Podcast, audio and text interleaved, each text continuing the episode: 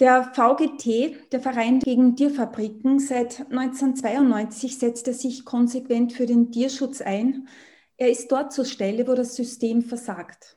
Er deckt auf und legt den Finger auf die Wunde, wo die Politik oft bewusst wegsieht und auch die Medien ihrer Verpflichtung, Missstände aufzudecken, nicht oder nur unzureichend nachkommen.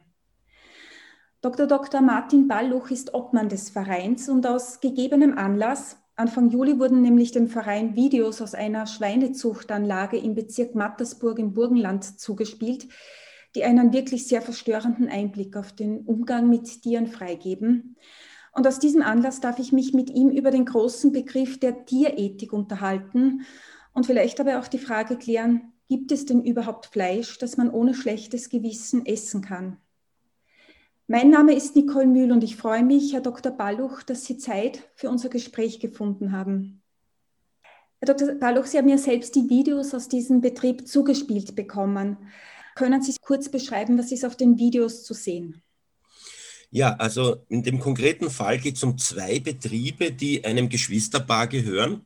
Das eine ist die Schweinezucht und direkt daneben, also jedenfalls in Sichtweite wenige hundert Meter, ist die Schweinemast. In der Zucht sind einige hundert Mutterschweine, die dort ununterbrochen in einen sogenannten Kastenstand eingesperrt sind. Das heißt, die sind eingesperrt in einen Käfig, der die Größe ihres Körpers hat, 1,95 lang und 65 Zentimeter breit und können dort nie hinaus. Also wirklich 24 Stunden am Tag, 365 Tage im Jahr kommen sie dort nicht hinaus, was äh, seit 2012 verboten ist, sogar EU-weit verboten ist.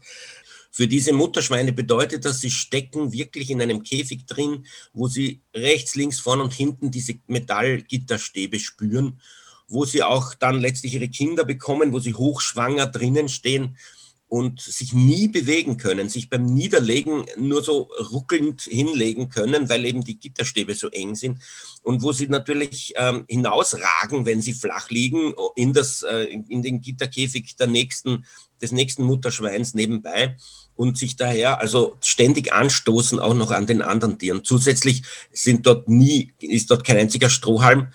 Diese Muttertiere müssen also auf einem so einem Betonboden mit Spalten leben und ja, ähm, also für diese Tiere grauenhaft. Die, die Kinder von ihnen kommen dann zunächst einmal, bleiben sie noch wenige Wochen, nur viel, viel zu kurz, um da wirklich eine mütterliche Pflege zu ermöglichen bei dem Muttertier, bis die wieder ähm, äh, sozusagen fruchtbar wird und dadurch dann in den, neuen, in den Prozess eingebunden wieder künstlich befruchtet wird und der nächste Schwangerschaftszyklus beginnt. Die Kinder kommen von ihr weg in den ersten sieben Tagen werden die männlichen Tiere kastriert, indem man ihnen die Hoden rausschneidet, ohne Betäubung, was ein furchtbarer Schmerz natürlich für die Tiere ist, was man aber einfach so in Kauf nimmt und wo uns von der Branche und dem Landwirtschaftsministerium gesagt wurde, das kostet, würde sechs Euro pro Ferkel kosten, wenn man das eine Tierarzt oder eine Tierärztin machen ließe. Sechs Euro pro Ferkel.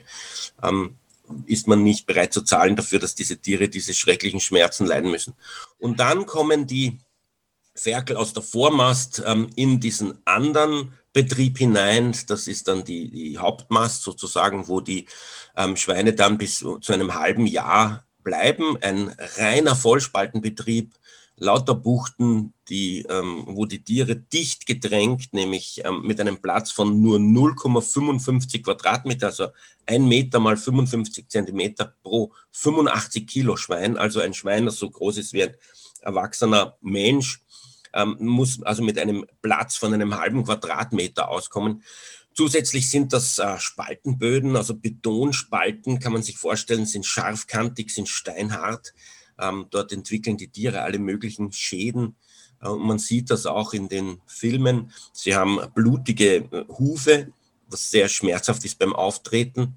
Sie haben geschwollene Gelenke, weil sie auf diesen steinharten Boden liegen müssen. Sie haben Schwielen wegen den scharfen Kanten der Spalten und sie werden nie ausgeputzt, nie ausgemistet. Wenn sie dort drin koten und urinieren, dann biegt das auf diesen Spalten. Das ist der Sinn dieses Bodens, dass man da nie hingehen muss und sich die Zeit und das Geld sparen kann.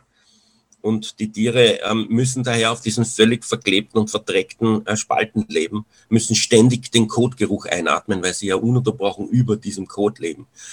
Die, die Tiere sind dadurch völlig verzweifelt und neurotisch, sie beißen sich gegenseitig und was man dagegen tut, ist einfach die Schwänze abschneiden. Statt dass man die Haltung den Bedürfnissen der Tiere anpasst, passt man die Tiere mit Gewalt der Haltung an, indem man ihnen die Schwänze abschneidet. Auch das ist EU-rechtswidrig aber man macht es einfach und es gibt sogar eine Missstandsfeststellung der EU-Kommission, dass man eben nicht routinemäßig Schwänze abzwicken darf, aber in Österreich geschieht das in 95 Prozent der Fällen.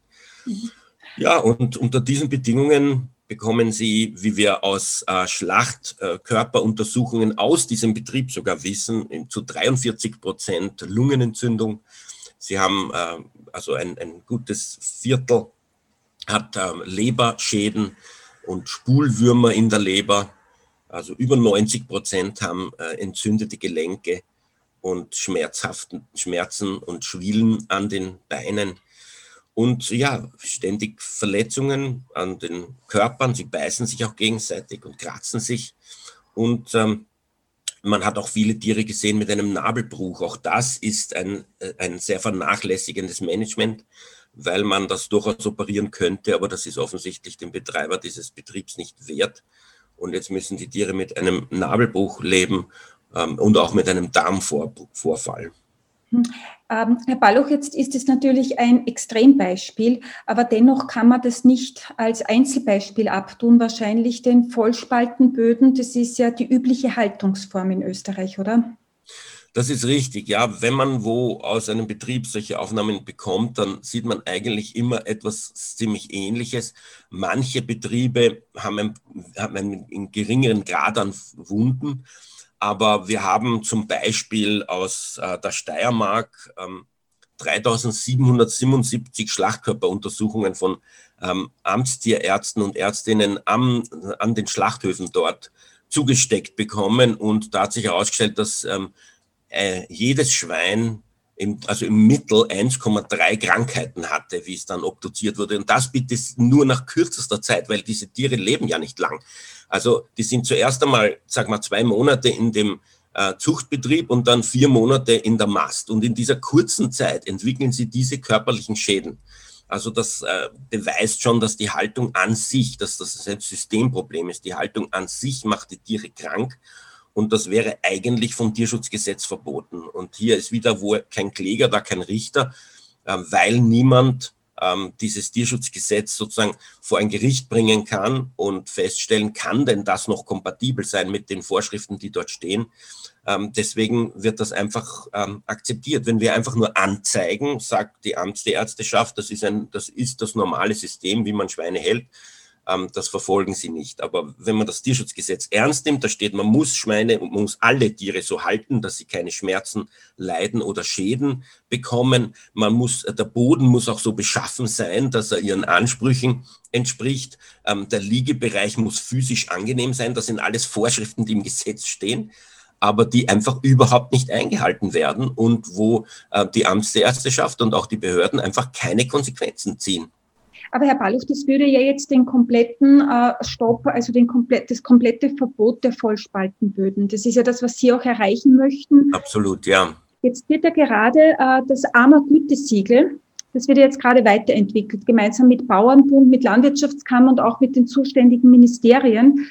Äh, und das heißt, grundsätzlich sollen ja auch dann die Schweinemastbetriebe mit AMA-Gütesiegel, also die als solches gekennzeichnet sind, die sollen dann ähm, ohne Vollspaltenböden eine Haltung vorgeben. Also die sind dann bis 2032 dürfte es dann mit Ammergütesiegel dürfte dann kein Schwein mehr auf einem Vollspaltenboden gehalten werden.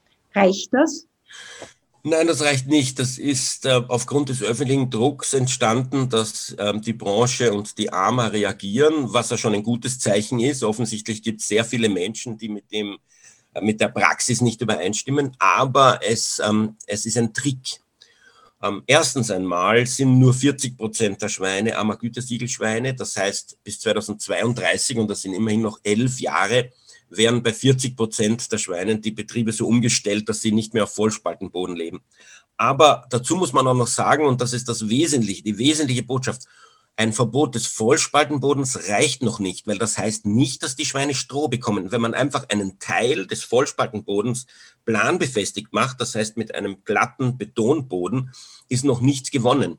Ähm, erstens muss dort Stroh liegen, damit die Tiere weich liegen können und diese Schwielen nicht entwickeln und äh, damit es auch nicht völlig verträgt. Wir haben viele Betriebe gesehen, die schon so etwas haben, also einen planbefestigte Ecke, aber die, da, da staut sich der Kot. Nicht? Da ist ja nicht mal mehr eine Spalte, damit der weggeht.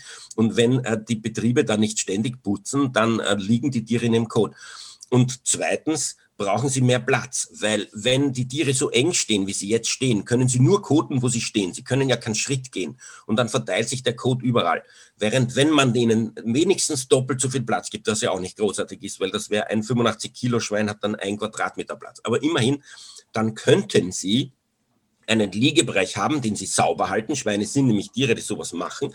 Und im entfernten Eck, wo dann ein Spaltenboden ist, könnten sie koten. Und dann wäre es für sie wirklich in der Lebensqualität ein echter Unterschied. Es gäbe einen trockenen, tiefe Stroheinstreu, wo sie alle nebeneinander liegen können, gleichzeitig, wo sie auch drin wühlen können, wo sie kauen können am Stroh. Und es gäbe einen Spaltenbereich, wo sie koten und wo sie essen und sie können hin und her gehen. Das ist ähm, das Minimum, was wir äh, meinen, was Schweinen geboten werden müsste, damit es wenigstens ein Minimum an Lebensqualität für sie gibt. Was aber jetzt noch nicht der Fall ist und was bedeutet dann das Armer-Gütesiegel? Worauf kann sich da dann der Konsument überhaupt verlassen?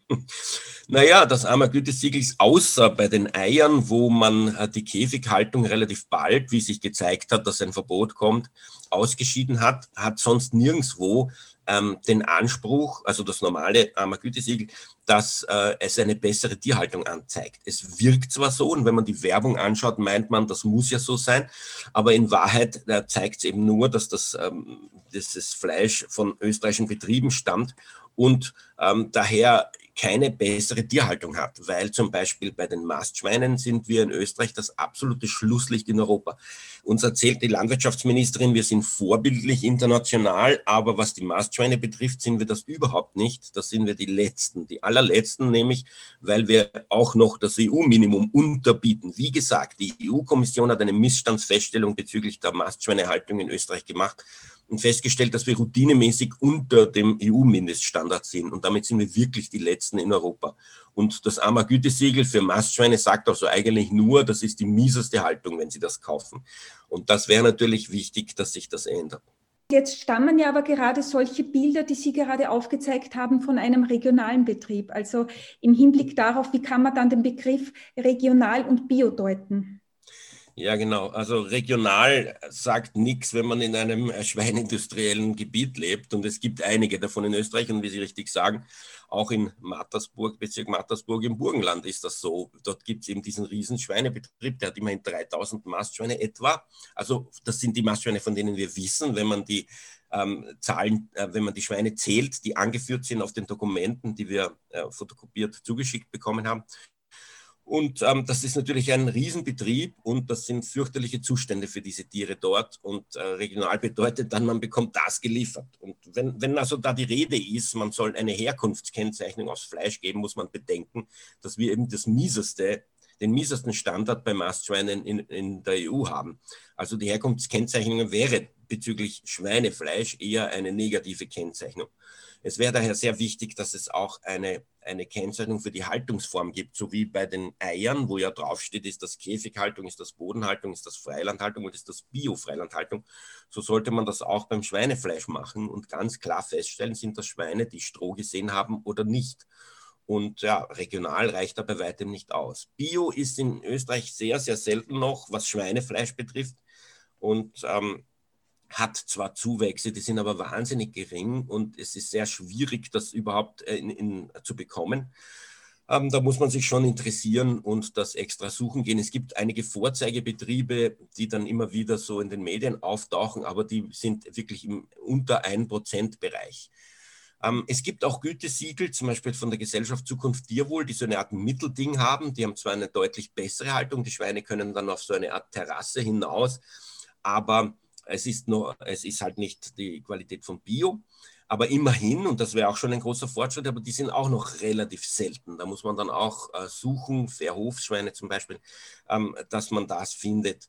Also wir brauchen eine gesetzliche Änderung, insbesondere wenn man mit den Schweinebetrieben selber spricht, weil diese Leute sind ja oft ähm, voll auf dieser Schiene, es war immer schon so und wir machen so weiter und die sind zum Teil stolz drauf. Wir hatten davor einen Betrieb, den wir aufgedeckt haben aus St. Pölten und die Betreiber haben dort echt gesagt, ähm, sie sind stolz auf diese Haltung und würden jederzeit wieder so einen Betrieb bauen und drinnen sind die Zustände wie in Böttelsdorf ganz entsetzlich. Also ähm, sind das offensichtlich Menschen, die mittlerweile blind sind gegenüber dem Schweinetierleid und daher ähm, äh, daher kann man da nicht vertrauen drauf und sich darauf verlassen, dass die das von sich aus umbauen. Wir brauchen einfach eine gesetzliche Änderung. Wir brauchen eine, eine Weichenstellung, die besagt, 2000, ich weiß nicht, 28 darf es keinen Vollspaltenboden mehr geben. Die Schweine müssen dann verpflichtende Stroheinstreu bekommen und es muss mindestens der doppelte Platz ihnen geboten werden, sodass alle Tiere gleichzeitig nebeneinander auf dem Stroh liegen können. Der Horror bei den Videos, der ist ja dann weitergegangen. Man hat ja dann äh, ein paar Tage später wurden dann auch, wurde dann auch ein Video veröffentlicht von einer Mitarbeiterin, die die Ferkel aus den Buchten reißt an den Hinterbeinen, die sie dann auch mehrmals auf den harten Boden aufschlägt. Sie haben das jetzt auch gerade gesagt mit St. Pölten, wo auch dort den Betreibern das Bewusstsein fehlt für das Tierleid und für ein Tierwohl. Sie selbst sind äh, promovierter Tierethiker. Wie erklären Sie so etwas? Was passiert da mit den Menschen? Warum fehlt da jegliches Bewusstsein und warum ist es verloren gegangen? Ja, das ist äh, eine wirklich schwierige Frage, vor allem äh, für mich, der ich eben jemand bin, der so bei Tieren immer so mitfühlt, dass äh, es wirklich mir wehtut, wenn ich sehe, wenn so ein Tier leidet. Und ich frage mich, wieso das bei anderen dann nicht so der Fall ist. Aber ich hatte kürzlich ein Gespräch mit, also das Gespräch ist gut, drei so Schweinebauern sind mich angegangen und haben mich also angebrüllt aus der Nähe. Und der hat mir zum Beispiel gesagt, ich will, dass die Schweine Stroh bekommen, aber Stroh sticht ja. Legen Sie sich ja mal selber drauf, dann werden Sie sehen, wie das stachelig ist. Ja, dann sage ich Ihnen, dann legen Sie sich doch einmal auf einen Vollspaltenboden. Ich bin dort drauf gelegen, 24 Stunden, und ich kann Ihnen sagen, das ist höllisch, weil das wahnsinnig wehtut, weil das steinhart ist und weil das eben scharfkantige Spalten sind. Daraufhin sagt er, man kann doch nicht Mensch und Tier vergleichen. Und hier beginnt, glaube ich, das Problem diese Menschen empfinden innerlich, das sind ja nur Viecher. Und bei Viechern kann man das halt ganz anders machen. Da darf man sich nicht reinversetzen. Das wäre also falsch, sich zu überlegen, wie würde ich mich an dessen Stelle fühlen. Eigentlich ist sozusagen das, das ethische Grundprinzip ganz leicht ähm, formuliert und man findet es in den verschiedensten Religionen, aber auch in, in äußerst ähm, säkular rational formulierten Ethiken das Grundprinzip der goldenen Regel nicht. Du niemanden anderen etwas an, äh, was du selbst nicht willst, willst dass man dir antut. Das ist wirklich so ein, ein ganz klassischer ähm, ethischer Grundsatz. Aber der scheitert natürlich, wenn die Leute sagen, na, man kann mich ja mit dem nicht vergleichen. Wenn mir das zwar weh täte, aber das ist bei dem Tier ganz anders, darf ich mich daher nicht vergleichen. Und hier, hier beginnt also der Fehler, dass ähm, diese Personen vermutlich schon als Kinder gelernt haben, sie dürfen sich nicht in Tiere reinversetzen. Ich habe jetzt zwei Kinder. Ähm, ich war auch sehr, sehr viel in Schulen, in Volksschulen insbesondere, und ich weiß, dass Kinder sehr, sehr tierlieb sind und dass Kinder sich mit Tieren sofort identifizieren. Es gibt sogar Untersuchungen, die belegen, dass ähm, Kinder und also mit Tieren so auf Augenhöhe zusammentreffen und eigentlich selbstverständlich davon ausgehen, dass die da ähnlich empfinden. Ja, und das muss man diesen Kindern offenbar austreiben. Man muss sie so richtig konditionieren, man muss ihnen so richtig zeigen, ähm, das darfst du nicht, du darfst dich da nicht reinversetzen. Tiere sind ganz anders, Tiere, ähm, pf, denen kann man das ruhig antun, denen muss man das vielleicht sogar antun.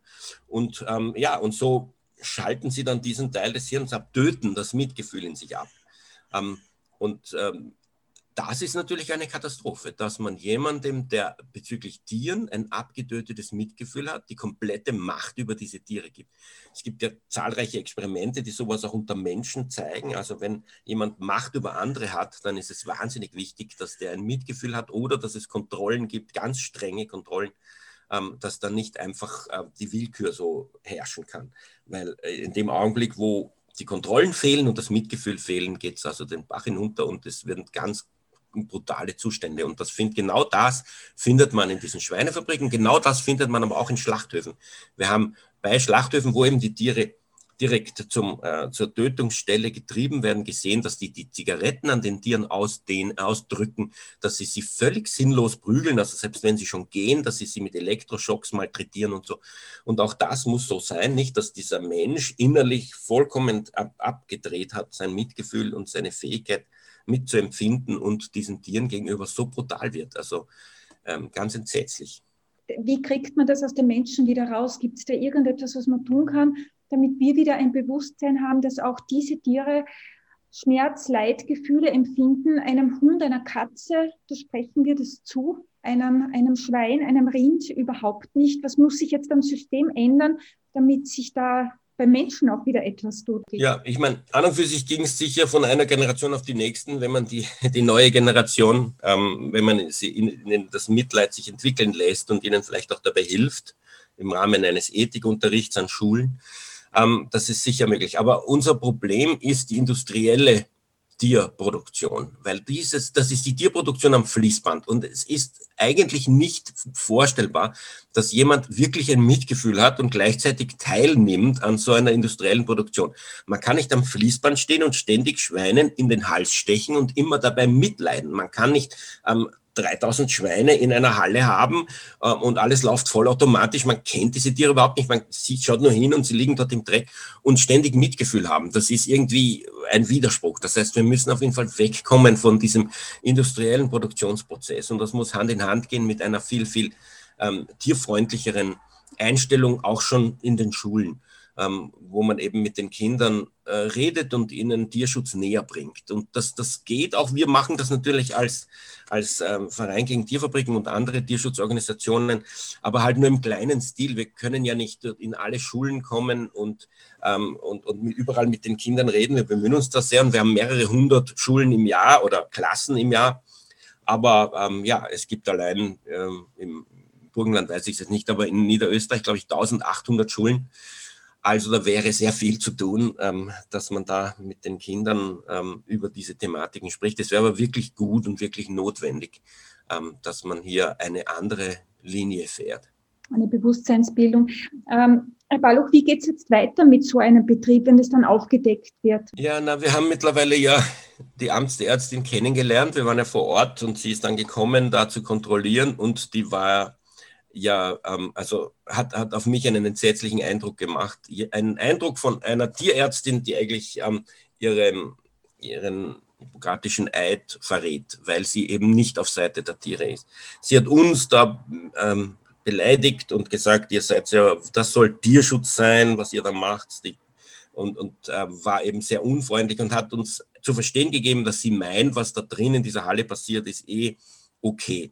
Ähm, ja, und wenn dann solche Kontrollen von solchen Personen durchgeführt werden, kann man nicht viel erwarten. Dazu kommt, dass in der Tierschutzkontrollverordnung, also gesetzlich festgeschrieben, steht, dass im Mittel jede Schweinefabrik nur alle 50 Jahre kontrolliert zu werden braucht.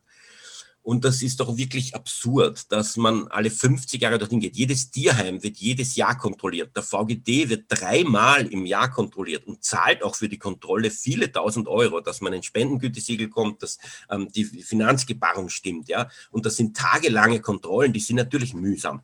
Aber diese Schweinefabriken, da kommt alle 50 Jahre jemand vorbei, meldet sich vorher an und ich möchte nicht wissen, was die da genau drin eigentlich anschauen gehen wahrscheinlich flott durch und das war's dann. Aber wie gesagt, alle 50 Jahre. Viele Betriebe existieren keine 50 Jahre, das heißt, die haben überhaupt nie mit so einer Kontrolle zu rechnen. Das ist ja kein Zustand. Also unter diesen Bedingungen und äh, wenn die also genau wissen, dass was auch immer sie diesen Tieren antun, es wird nie auffallen, ähm, ist das natürlich eine Brutstätte für Misshandlung. Abgesehen davon gibt es ähm, Misshandlungen, die selbst bei einer guten Kontrolle nicht auffallen weil äh, die das halt dann direkt während der Kontrolle nicht machen. Dazu gehört zum Beispiel dieses Töten von den Ferkeln, indem man sie einfach an den Beinen nimmt und auf den Boden knallt. Dazu gehört das Rausreißen aus den, der Hoden, ähm, äh, anstelle sie abzuschneiden, was wir auch schon äh, dokumentieren mussten durch, das ist also uns zugeschickt worden, Aufnahmen von versteckten Kameras. Und ähm, Dazu gehört natürlich, dass diese Tiere ständig eingesperrt sind in den Kassenstand. Ja. Also wenn die hören, morgen kommt eine Kontrolle, dann öffnen sie die Kassenstände. Obwohl man natürlich sagen muss, wenn man ein bisschen eins und eins zusammenzählen kann, dann sieht man, dass in dem Betrieb das gar nicht funktionieren kann, weil ähm, so viele Tiere gar nicht draußen sein könnten außerhalb der Kassenstände. Da ist der Platz nicht für so viele Tiere, wie das eigentlich gesetzmäßig sein müsste. Also da muss man dann halt schon ein bisschen wiff sein und mitdenken bei so einer Kontrolle, anstelle dass man einfach nur ähm, Erbsen zählt. Also ähm, das Problem der Kontrollen ist auf jeden Fall wirklich vorhanden. Es gibt ein Vollzugsdefizit im Tierschutz in Österreich. Selbst wenn die Gesetze schön klingen, sind die Verordnungen dann schlecht und dann wird auch noch nicht kontrolliert oder wenn, dann sehr schleißig oder von Personen, die äh, diese diesen Umgang mit den Tieren offenbar gewohnt sind und ähm, ihn nicht beanstanden. Aber es ist zu rechnen mit Strafen in der Höhe von wenigen hundert Euro, wenigen hundert Euro bei Betrieben dieser Größe, die übrigens äh, 10.000 Euro Subventionen im Jahr geschenkt bekommen von uns Steuerzahlern und Steuerzahlerinnen. Also der Betrieb in St. Pölten sogar 60.000 im Jahr, aber diese beiden, ähm, äh, der Zucht- und äh, Mastbetrieb in Böttelsdorf bekommen, glaube ich, 10.500 ähm, im Jahr geschenkt. Aber sie zahlen ein paar hundert Euro für die eine äh, Strafe, die, die da ausgesprochen wird, wenn überhaupt, wenn überhaupt. Es kann ja sein, dass äh, da nur eine Mahnung ist und, und gar nichts wirklich passiert. Also ja, unsere Erfahrung mit dem Vollzug ähm, ist wirklich sehr, sehr schlecht, muss man sagen. Herr Baluch, wie verarbeiten Sie solche Bilder? Sie, haben, Sie sind ja ständig damit konfrontiert, Sie sind da ja immer auch vor Ort, Sie gehen ja auch in solche, in solche Betriebe dann rein wie geht es Ihnen da damit? Wie verarbeitet man so etwas? Wie wird man damit fertig? Ja, ähm, es gibt Menschen, die, wenn sie solche Bilder sehen, einfach so innerlich verzweifeln und traurig werden, dass sie handlungsunfähig werden. Das ist möglicherweise ein bisschen auch eine persönliche Einstellung innerlich, dass einfach, einfach ähm, dieses Problem einem zu groß erscheint, dass man nichts dagegen tun kann und dann diese Grausamkeit einen lähmt. Dazu kommt natürlich, dass es Menschen gibt, die abstumpfen bei den Bildern auch, ähm, insbesondere welche, die das täglich in der Praxis sehen. Aber es gibt auch Menschen, und dazu würde ich mich zählen, die, wenn sie solche Bilder sehen, ein, also sozusagen eine Wut bekommen und einen inneren Auftrag, das zu ändern und äh, dass sie dazu motiviert sind. Natürlich muss man auch aufpassen und ein bisschen haushalten mit den eigenen Fähigkeiten, solche Bilder zu verdauen. Aber auf der anderen Seite ist es, äh, spüre ich das schon so, dass mich das motiviert, etwas zu unternehmen. Ähm, und insofern ähm, ja, ist es dann leichter, mit den Bildern umzugehen, wenn das einen dazu bringt, etwas zu machen und wenn man auch das Gefühl hat, es ändert sich was. Also ich bin jetzt seit 35 Jahren im Tierschutz aktiv und es ist nicht so, dass wir immer mit dem Kopf gegen die Wand rennen, ähm, dann Kopfweh bekommen und aus. Ja. Also wir haben schon einiges erreicht in dieser Zeit. Natürlich muss man sagen, die industrielle Tierhaltung ist noch größer geworden, noch zentralisierter geworden, wenn man sie will, noch brutaler geworden. Aber wir haben in vieler Hinsicht eine Änderung in der Gesellschaft eingeleitet, die hoffentlich bald bevorsteht. Dazu gehört, dass die Menschen mit Nutztieren jetzt schon viel mehr Mitgefühl haben. Ich kann mich erinnern, in dem Jahr 2000 ungefähr herum gab es Umfragen, äh, was äh, die wichtigsten Tierschutzthemen sind. Und da war Nutztierschutz, Hühnerschutz ganz unten, ganz hinten. Heute ist ähm, Schweineleid, Vollspaltenboden, Legebatterie, das sind so die Paradebeispiele von Tierquälerei. Also, dass, wenn jemand sagt Tierschutz, was ist das, dann sagt er, na, Schweinen Stroh geben. Also, dass die Nutztiere in den Fokus geraten sind, das ist zum Beispiel tatsächlich passiert. Und ein paar andere Beispiele könnte ich nennen. Wir haben ähm, ein Verbot von Pelzfarmen erreicht, wir haben ein Verbot des Gänsestopfens und, und Entenstopfens erreicht, wir haben ein Verbot der Käfighaltung von Legehühnern erreicht, das auch wirklich umgesetzt ist. Und, und wir haben ein Verbot der Käfighaltung von Kaninchen zur Fleischproduktion erreicht, wir haben ein, und, und ein Verbot der Wildehaltung im Zirkus erreicht. Also es gibt schon kleine Fortschritte, natürlich hauptsächlich in den Bereichen, die wirtschaftlich nicht relevant sind, weil sich dort ähm, weil da, dort der, politische Einfluss noch geringer ist. Aber es ist nicht so, dass man das Gefühl hat, diese ganze Tierschutzarbeit ist umsonst, die Tierindustrie macht weiter wie gehabt. Herr Baluch, jetzt so zusammenfassend für die Konsumentin und den Konsumenten beim nächsten Einkauf, was würden Sie empfehlen, worauf sollen die Leute achten? Ja, ich meine, einerseits kann man natürlich den Fleischkonsum grundsätzlich überdenken. Man muss ja äh, sagen, wenn so eine große Gesellschaft wie wir ähm, ständig Fleisch isst, dann kann man das ja nicht wirklich so ähm, tiergerecht produzieren. Also wenn, dann müsste man das viel, viel seltener essen, als das die Menschen heutzutage machen, weil wie soll sonst dieses riesige Volumen an Fleisch produziert werden? Zweitens, nie zu einer Aktionsfleisch greifen. Äh, zwei Drittel des Fleisches wird mit Aktion verkauft und es wird so getan, als wäre das jetzt die große Ausnahme. In Wahrheit ähm, ist das eben ein Versuch, die Leute in diese Supermärkte zu locken und man hat sich, das hat sich leider eingebürgert, das über Fleisch zu machen, sodass Fleisch ganz besonders billig wird. Und ein, ein Fleisch, das so billig ist, kann nicht tiergerecht produziert worden sein. Ähm, der nächste Schritt wäre zu sagen, ich ähm, kaufe nur Bio. Ähm, das ist sicher, das muss man schon deutlich sagen, besser als die konventionellen. Bei Bio, zum Beispiel bei Schweinen, ist also der Platz viel größer. Da hat man auf jeden Fall Stroh, da hat man auf jeden Fall einen Auslauf ins Freie und frische Luft. Ähm, und, äh, und man hat natürlich biologische ähm, Nahrungsmittel für diese Tiere.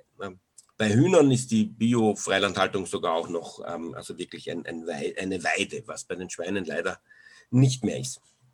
Aber ähm, also das ist schon eine Dimension besser. Ähm, und dann kann man natürlich, wenn man, äh, wenn man das nicht tun will, aber trotzdem noch schauen will, dass es äh, den Schweinen äh, besser geht oder den Tieren, deren Fleisch man konsumieren will, dass man auf Gütesiegel achtet, die wirklich etwas wert sind. Also es darf nicht ein Gütesiegel sein, das von der Industrie selber kommt, weil das in Wahrheit ein Werbegag ist, sondern es muss ein Gütesiegel sein, das von unabhängigen Stellen eingeführt und kontrolliert wurde wie zum Beispiel ähm, das von der Gesellschaft Zukunft Tierwohl. Ähm, da ähm, gibt es eben jährliche Kontrollen und da ähm, diese Kontrollen werden eben von Leuten durchgeführt, die selber kein Interesse am Verkauf dieses Fleisches haben. Aber wie gesagt, das äh, ist sozusagen das Minimum. Ähm, das Minimum. Ähm, wir haben vom VGD eine App machen lassen, die kann man sich anschauen, wie hat es gelebt, .at und da kann man dann eingeben, wenn man im Supermarkt steht, das ist der Supermarkt XY ähm, und meine Ansprüche an die Tierhaltung sind, ähm, es muss, es darf zum Beispiel keine betäubungslose Kastration sein und so weiter, dann spuckt diese App aus, welches Gütesiegel dort jetzt im Supermarkt vor den Augen der Konsumentin oder des Konsumenten diesen Ansprüchen genügen und dann äh, könnte man das kaufen. Und da ist man dann erstaunt, weil nämlich fast kein Gütesiegel diesen Ansprüchen genügt, weil die Gütesiegel eigentlich alle eine schlechtere Tierhaltung garantieren, als man sich das äh, erhoffen oder erwarten würde. Aber trägt auch zur Bewusstseinsbildung bei, wenn man dann eben erstaunt ist, dass, äh, dass die ganzen Kennzeichnungen dann vielleicht doch nicht das versprechen, was sie halten. Sehr klare Worte, Herr Dr. Balluch. Ich danke Ihnen für das Gespräch.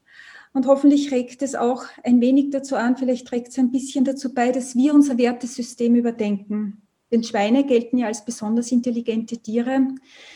Sie haben mit Sicherheit die Fähigkeit, subjektiv zu empfinden, zu leiden, zu fühlen. Und diesen Zugang, den müssen wir wiederfinden. Denn wenn wir uns darüber vollkommen bewusst sind, dann ändert sich hoffentlich auch automatisch die Kaufentscheidung im Supermarkt. Danke fürs Zuhören. Vielen Dank für die Einladung.